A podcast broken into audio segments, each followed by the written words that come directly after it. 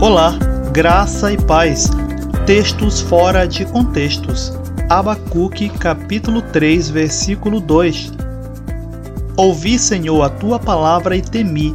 Aviva, ó Senhor, a tua obra no meio dos anos. No meio dos anos, faze-a conhecida. Na tua ira, lembra-te da misericórdia.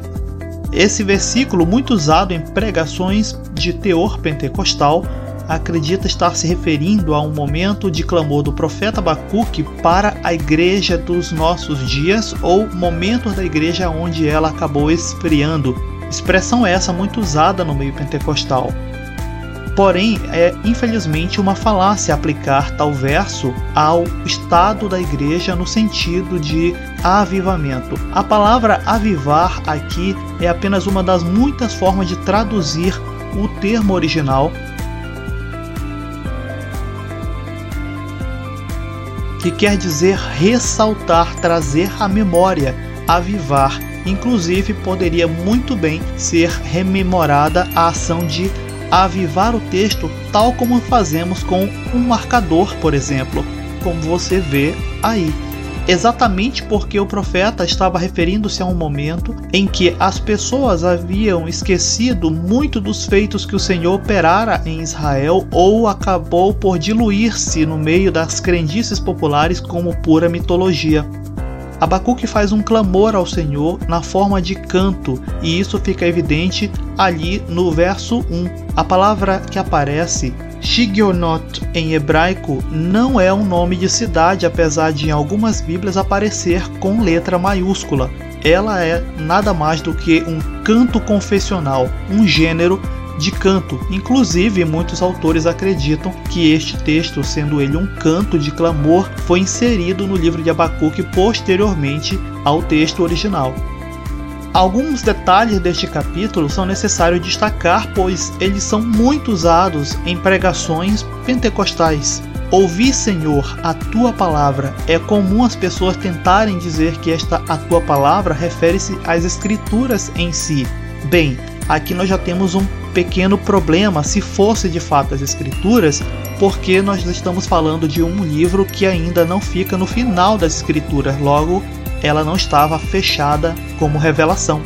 A palavra aqui é no sentido de ordem que o Senhor dava ao profeta ou algum tipo de alerta que foi entregue a ele como profeta. A palavra vivar, como falamos, é a ação de ressaltar, rememorar, trazer à memória a obra não é relacionada à igreja de maneira alguma. Lembra, estamos no Antigo Testamento, na Antiga Aliança. A igreja, como um mistério ainda não revelado, não poderia receber nenhum tipo de clamor ou petição, como é o caso de Abacuque 3:2.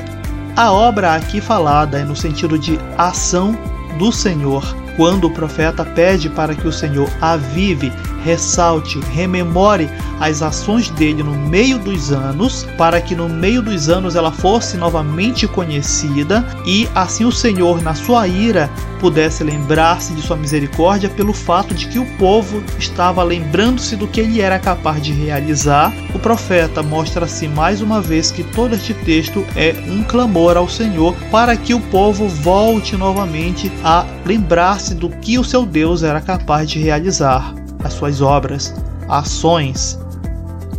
Assim, se você ler todo o capítulo 3, você vai chegar até os versículos mais conhecidos, aquele lá do 17, ainda que a figueira não floresça, porque o profeta vai estar mostrando como estava a condição ali da sua nação naquele tempo e naquele momento. Porém ele vai usando elementos conhecidos dele, inclusive muito do texto de Abacuque 3 se compara ao de Salmo 44, onde o profeta vai estar falando como o Senhor realizou muitas coisas grandes no passado e isso marcou os pais dos pais e que por sua vez chegou até os filhos. Porém, na geração do profeta Abacuque, muitos desses feitos haviam sido esquecidos.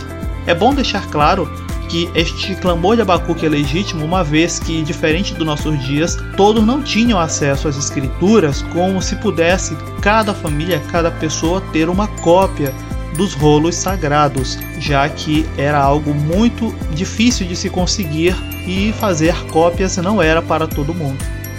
Leia todo o capítulo 3, assim como todo o livro de Abacuque, e perceba que este profeta menor, como é classificado, vai estar relacionando todo o seu clamor e ali a sua palavra profética para a nação de Israel naquele contexto. E nada do que ali temos vai estar sendo falado para a igreja, uma vez que ela sequer tinha ainda sido revelada como um mistério. Até o próximo Textos Fora de Contextos, aqui na Escola de Bereia.